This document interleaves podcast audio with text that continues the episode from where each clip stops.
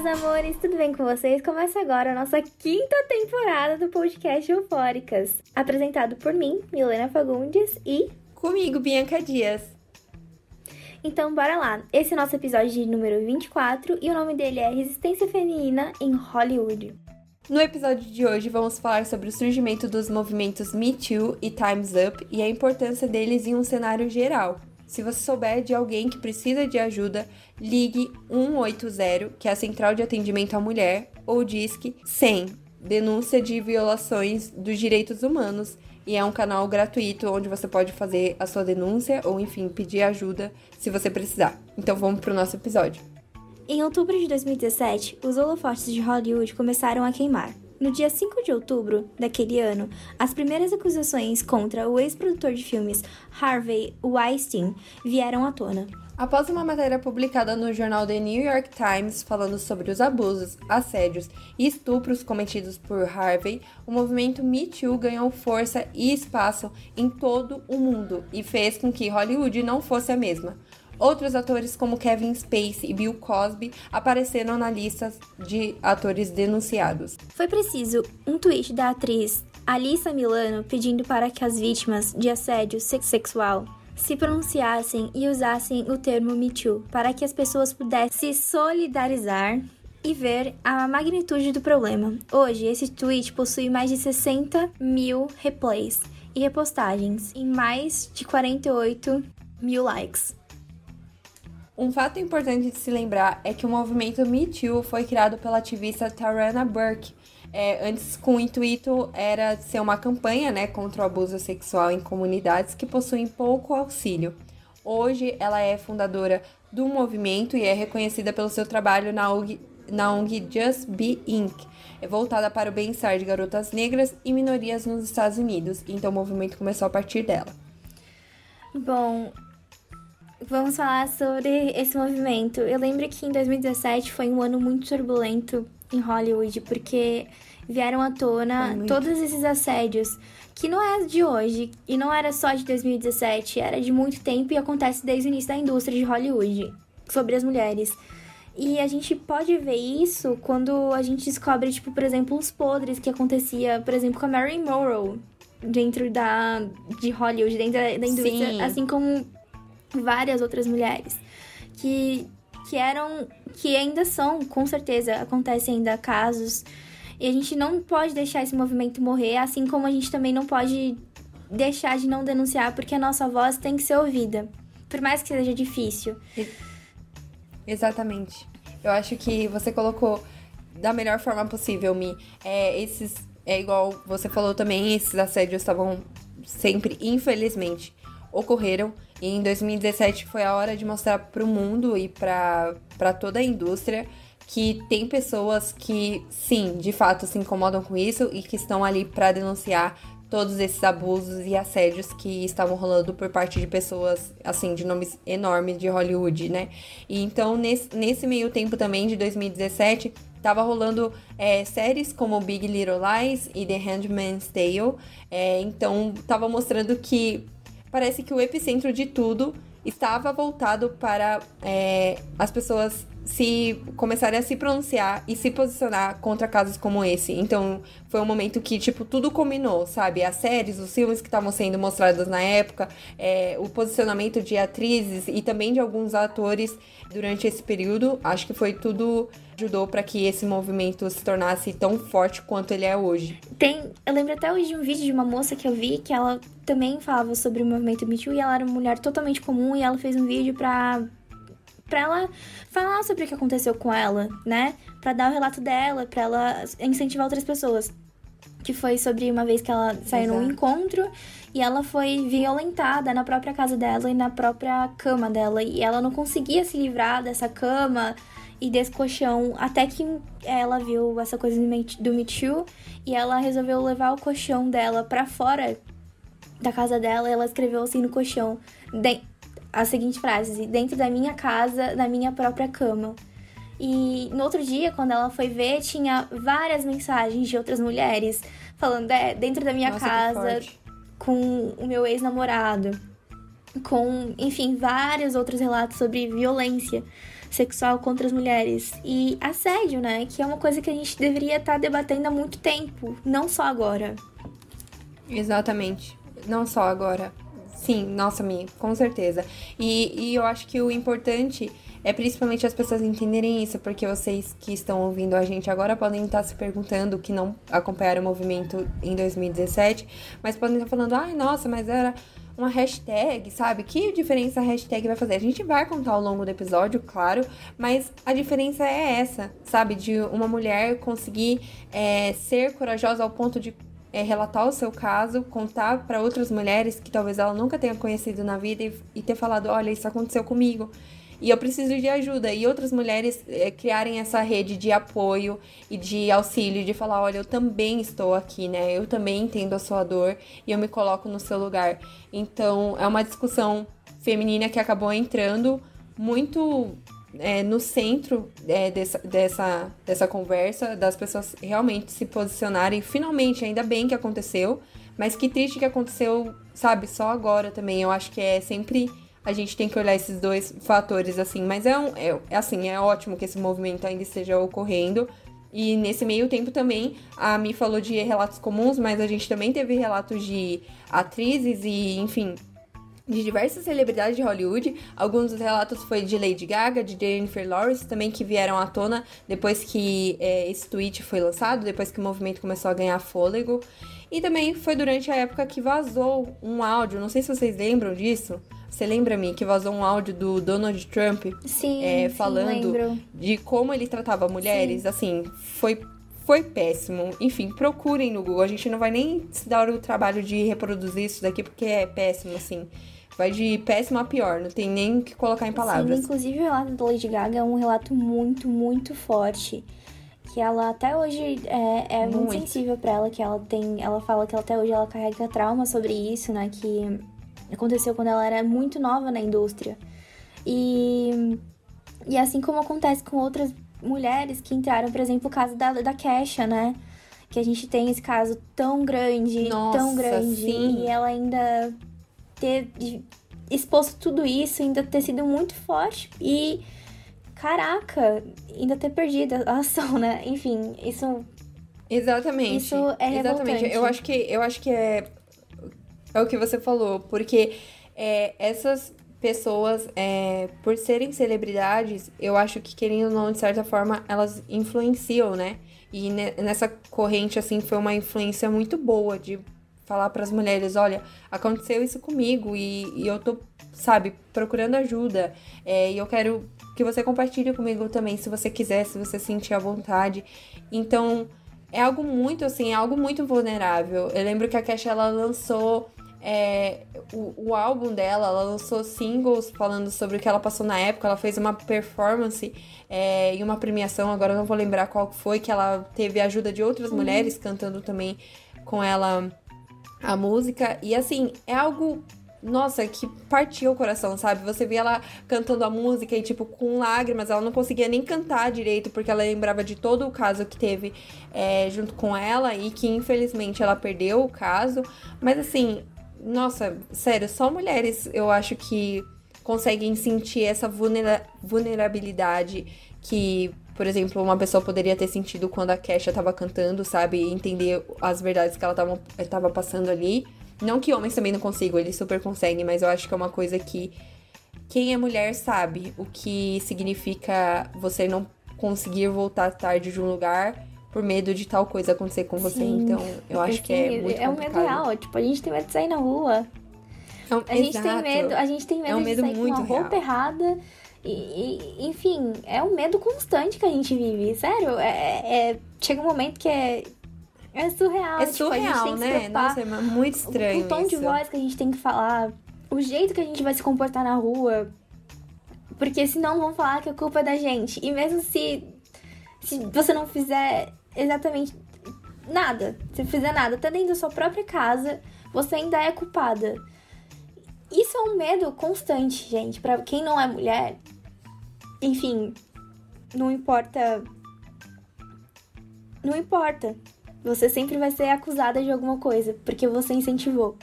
Isso Sim, me deixa muito exatamente. sensível, porque, cara, é.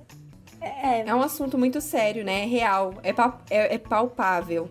E, e é triste ser palpável, porque eu queria muito é, poder ter essa oportunidade de um dia sair e, nossa, e não ter medo. Nossa, é, eu não sei nem o que, que é isso, sabe? É muito triste falar mais dessa realidade. Eu não sei o que, que é isso. É, então, ver essa- essas mulheres né, nesses movimentos se impondo, nossa, que, sabe, que força que elas têm, não só elas de Hollywood, porque a gente sabe que não é só em Hollywood que Sim. isso acontece, né? Acontece todos os dias aqui no Brasil, em todos os lugares do mundo. Mas é, eu acho que é, o importante é isso, a gente conseguir ver nesses movimentos uma forma da gente conseguir ganhar mais força e, e das pessoas ouvirem a gente, ouvirem o que a gente tem a dizer. E esse movimento saiu dos Trending Topics e foi não só para os tapetes vermelhos, né, de Hollywood, mas para as ruas e para mudanças efetivas mesmo. Um levantamento feito pelo The New York Times em 2018 mostrou que a campanha conseguiu tirar 201 homens do poder. Entre eles tinham empresários, jornalistas, publicitários, governadores de estados, diversos políticos. E além disso, quem ocupou seus cargos foram mulheres. Então, é, tá, tá sendo feito Sim. a mudança. Segundo a reportagem da BBC Brasil, o National Women's Law Center, NWLC, Centro de Auxílio Jurídico para Mulheres em Washington DC, reuniu vítimas e advoga- advogados para ajudá-las gratuitamente em seus casos durante a época do movimento. Em 2020, a Comissão pela Igualdade Trabalhista nos Estados Unidos mostrou que houve um aumento de 50% de processos por assédio sexual no último ano, ou seja, tudo isso inspirado por conta do movimento Me Too. Aqui no Brasil não foi diferente. O Me Too Brasil se tornou a realidade e veio para amplificar a voz de sobreviventes de abusos e dar suporte para quem precisa. A organização aqui no Brasil conta com a ajuda de advogadas, médicas, psicólogas para darem auxílio necessário para, para quem procura e precisa de ajuda.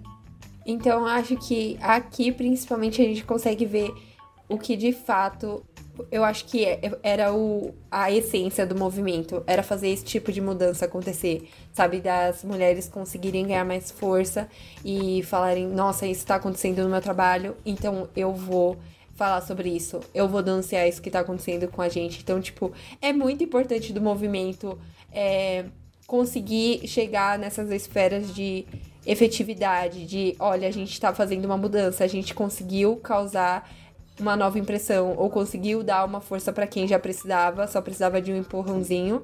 Então acho que tipo isso é a parte mais importante de tudo. Sim, inclusive ajudou mulheres, né? A Sim. dar suporte a outras mulheres.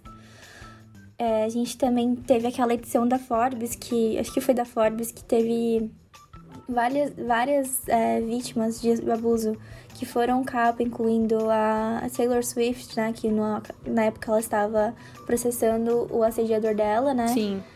é, rolou nesse movimento, na época do movimento, foi que a Taylor, ela tava no show e o cara, tipo, meet and greet com ela, agarrou a bunda dela e na foto dá pra ver que ela tá bem assustada.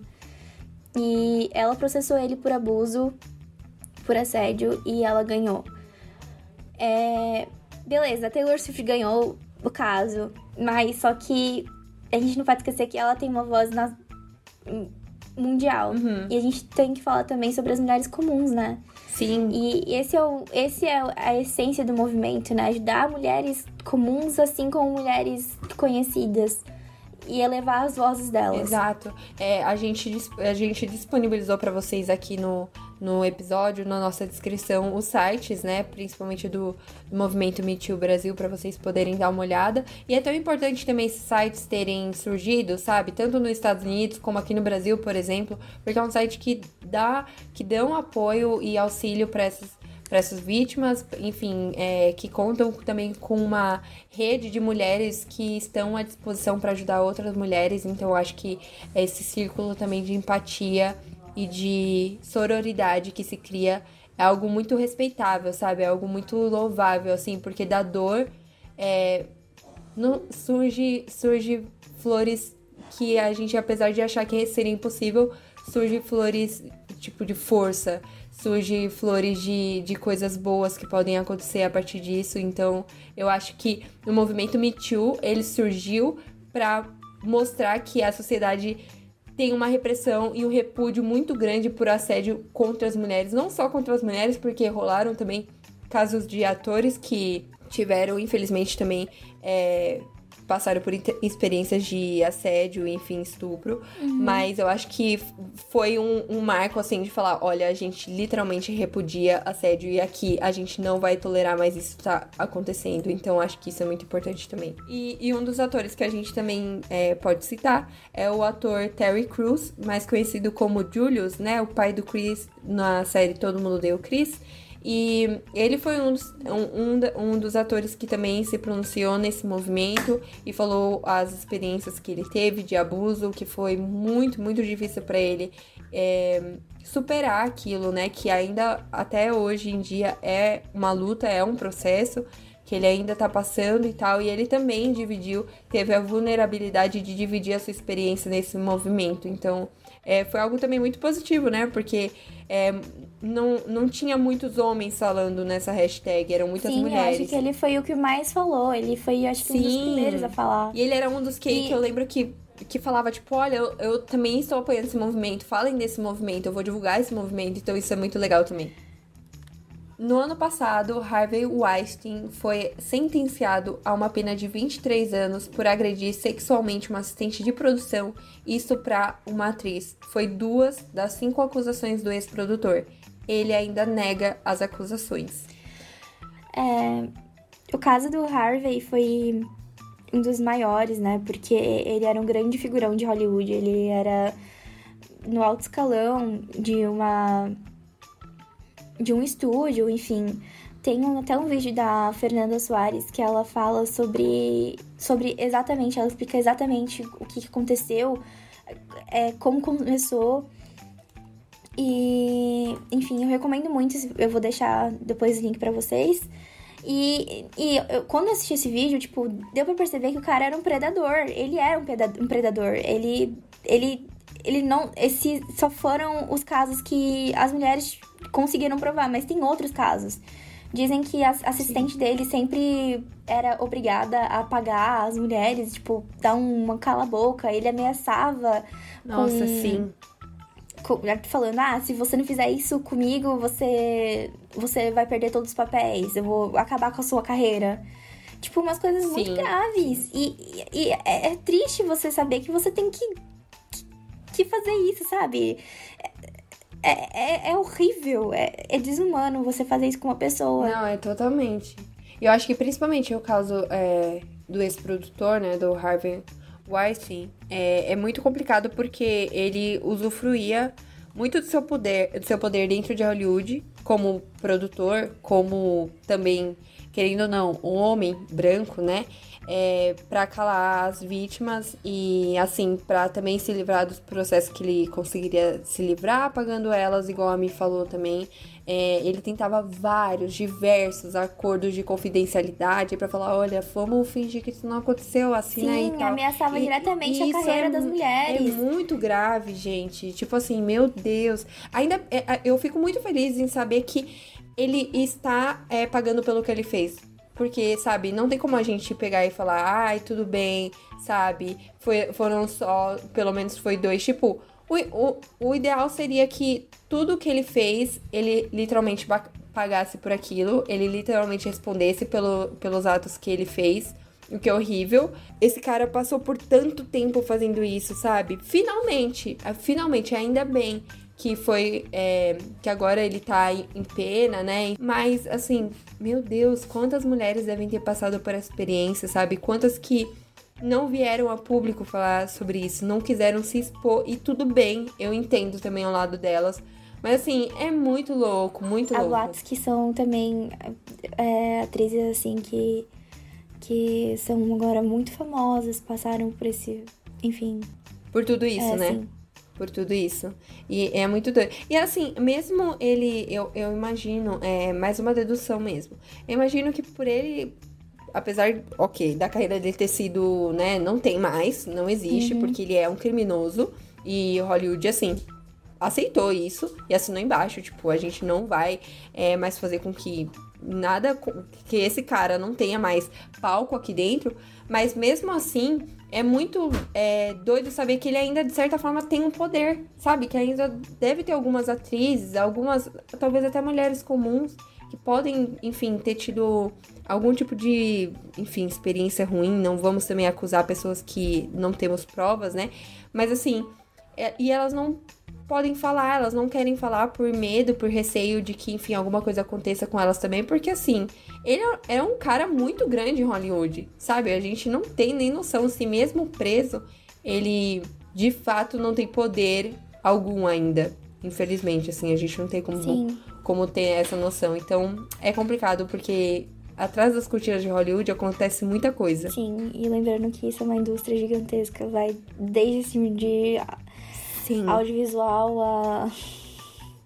Enfim. A, a tudo, tudo, né, gente? Até premiação. Até premiação, Até premiação, se você for ver, tem vários boicotes. Às vezes nem, nem precisa ser um assédio, mas vários boicotes de mulheres por simplesmente serem mulheres. É complicado. Vale ressaltar aqui que o hashtag MeToo pode ser considerado o estopim para a forma de cancelamento de hoje em dia, já que Cada homem público que tinha relação com alguma denúncia foi boicotado. Mas enfim, ouça o nosso oitavo episódio com a presença da nossa professora e doutora Isaf Kawari, que fala mais sobre a cultura do cancelamento. E é isso. E, gente, também não entendam que a gente tá falando mal aqui do movimento Me Too. Estamos aqui defendendo. Mas é uma realidade, assim. A forma que o movimento aconteceu pode ser sim considerado uma das formas que o cancelamento surgiu. Mas enfim, ouçam lá o episódio oitavo, que vocês vão entender melhor qual que é a relação, ou qual que não é a relação entre esses dois tópicos. Mas enfim. Continuando. Uhum. Então, vamos pro Time's Up, ou seja, o tempo acabou. É, a gente não podia esquecer de falar dessa in iniciativa, né, do Time's Up. Ela foi criada no início de 2018 e esse projeto tem o intuito de combater a violência sexual e a discriminação de gênero em ambientes de trabalho.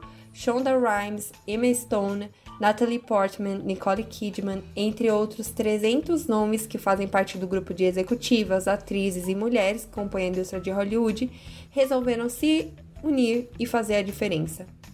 Entre algumas das propostas do projeto, temos propor leis que, que multam empresas que sejam tolerantes a assédio, e que utilizam acordos de silêncio, estimular aumento de mulheres em cargos de liderança e criação do Fundo de Defesa para ajudar mulheres que foram vítimas de abuso. Então, só para explicar a diferença, o movimento Me Too foi uma iniciativa que queria encorajar as pessoas, né, mas principalmente as mulheres, para se manifestarem contra a violência e o assédio sexual. Já o Time's Up possui uma frente de colocar em prática mesmo as propostas do projeto, como auxílio às vítimas, mudanças mais concretas, seja em relação à segurança de mulheres, quanto em relação à equidade de gênero no ambiente de trabalho e coisas do tipo. Uma das fundadoras do Time's Up, Kristen Hausbinger, explicou o motivo da criação do movimento para a revista Time e disse, abre aspas, isso é um sintoma de desigualdade e padrão de exclusão de mulheres. Ainda maiores é a falta de equilíbrio do poder de distribuição em nossos negócios. Se você quiser acabar com assédio sexual, você realmente precisa desenvolver essas coisas. Então decidimos focar nesse, nesse aspecto. Fecha as asas. O movimento Times Up continua agindo e ele também foi responsável por fazer diversos estúdios de produções de Hollywood e filmes, né, contratarem mais mulheres e também colocarem a figura feminina em posições de liderança nesses estúdios. Claro que com certeza isso poderia ter sido desenvolvido muito antes, mas ainda bem que aconteceu antes tarde do que nunca. Exatamente. E aí a gente pode lembrar também de um momento muito marcante nesse movimento do Time's Up, que foi uma manifestação que ocorreu no Golden Globe Awards de 2018, onde as atrizes foram todas de preto. Eu lembro que foi um, uma loucura, assim, que a imprensa, os paparazzi estavam, gente, o que que tá acontecendo? Por que tá todo mundo de preto? A gente não tá entendendo. E até que é, as fundadoras e, e as atrizes começaram a se manifestar, falando assim, ah, a gente veio assim de preto pra gente a mostrar o apoio é, às vítimas e ao movimento Time's Up. A gente tá aqui para se manifestar e foi tipo um Golden Globe Awards icônico onde elas só falaram sobre Me Too, Time's Up, assim, tudo para mim. Sim. Lembrando que o movimento Time's Up E o movimento Me Too é muito mais do que uma hashtag ou uma coisa supérflua. É muito importante Sim. a gente ter essa consciência que esses dois movimentos e essas duas iniciativas mudaram vidas e salvaram muitas. Exatamente. E é importante falar é, com isso que a Mi eh, também comentou, né? Que teve movimentos que surgiram antes, né? Do movimento Me Too, Time's Up, é, que eles foram maiores, foram um dos maiores, foram aqueles que colocaram um marco mesmo e o um início para essa discussão. É, mas teve movimentos como o He for She de 2014 para engajar homens na luta de igualdade de gênero. Então ela trazia muitos debates e palestras junto também com a ONU, enfim, com diversos órgãos para discutir sobre isso e colocar também homens e garotos jovens é, à frente dessa luta também. Então isso é bem legal. Também a gente tem o movimento Asking Her More, de 2015, onde a principal proposta era perguntar às mulheres do tapete vermelho coisas além do que. Do que você está vestindo, que brincos são esses.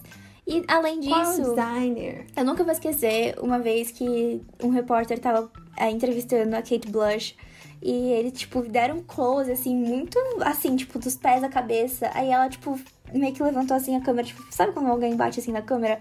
Falou, não, meu rosto Sim. aqui em cima e você tá falando comigo.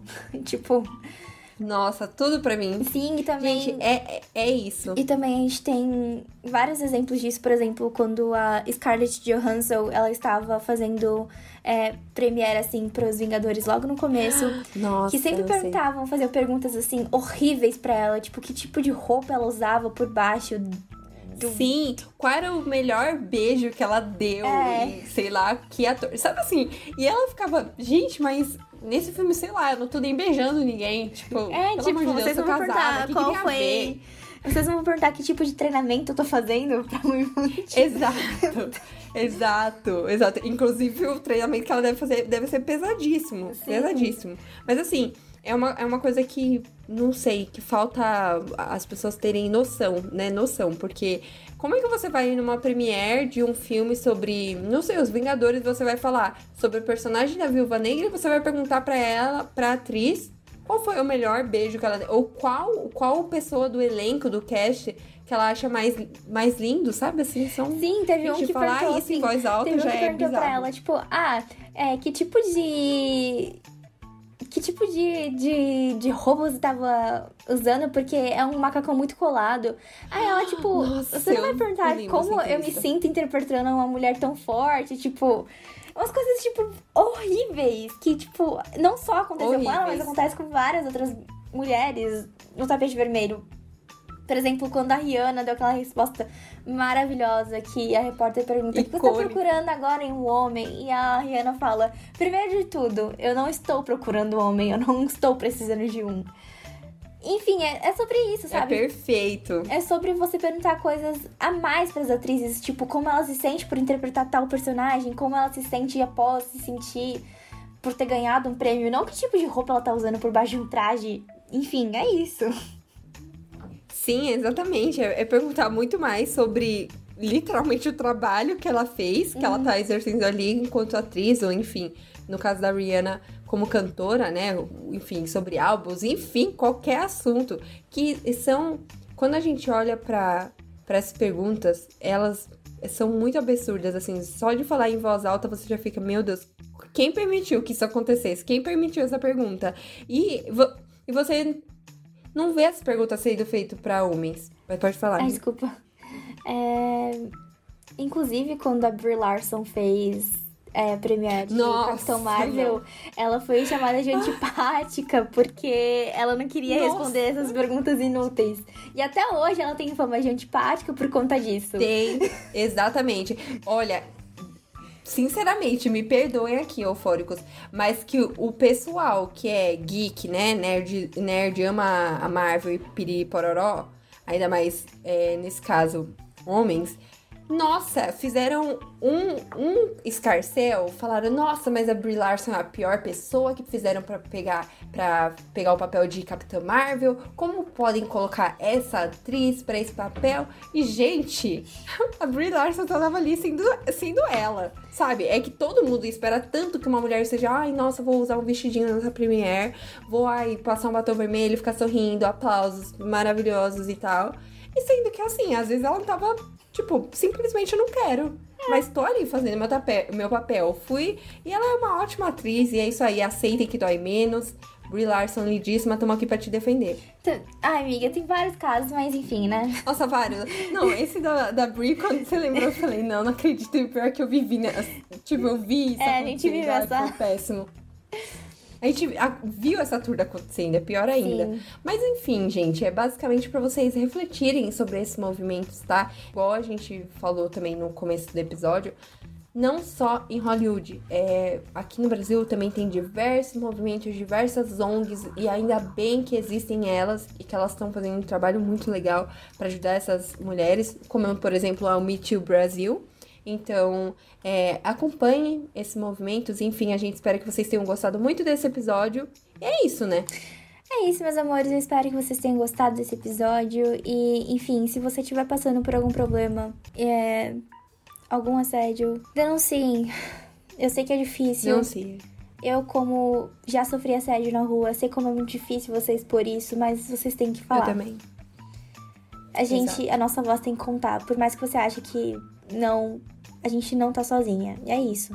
Enfim, vamos para o nosso Eufóricas Recomenda, que é acompanhar movimentos sociais e de equidade de gênero, assistir filmes de diretoras mulheres e exigir que mulheres ocupem espaços e sejam livres para ir e vir. Porque é isso, lembrando que cada respiração que a gente dá é, é, um, protesto, é um protesto. Exatamente. Inclusive, esse episódio é um protesto. Você que está ouvindo esse episódio, você está protestando, tá? Então, é sobre isso também. É sobre ter conhecimento e também poder ter voz. E é isso, gente. Se vocês precisarem de ajuda, converse com uma pessoa que você sente que você se sente segura, que você sente que vai se, enfim, ser acolhida. É, seja forte, tá? Todo mundo, todas nós mulheres estamos juntas nessas, estamos aqui para se ajudar. E é basicamente isso. Então, esperamos que vocês tenham gostado do episódio. Fiquem atentos, né, para os próximos episódios, porque agora a gente voltou pela demanda popular, né? Como já dizia Beyoncé. Então sigam nosso Instagram, arroba podcast eufóricas, nosso Twitter, arroba eufóricaspod. Gostou? Tem alguma dúvida, crítica construtiva? Manda pra lá pra gente, porque ainda vão ter muitos assuntos que vão causar euforia na gente. É isso. Bora pros créditos. Créditos, roteiro Bianca Dias, sonoplastia Milena Fagundes, capa do episódio Hailey Dias, intro Labyrinth Still Don't Know My Name. E é isso, meus amores, até a próxima. Até a próxima, gente. Até mais e bem-vindos à quinta temporada.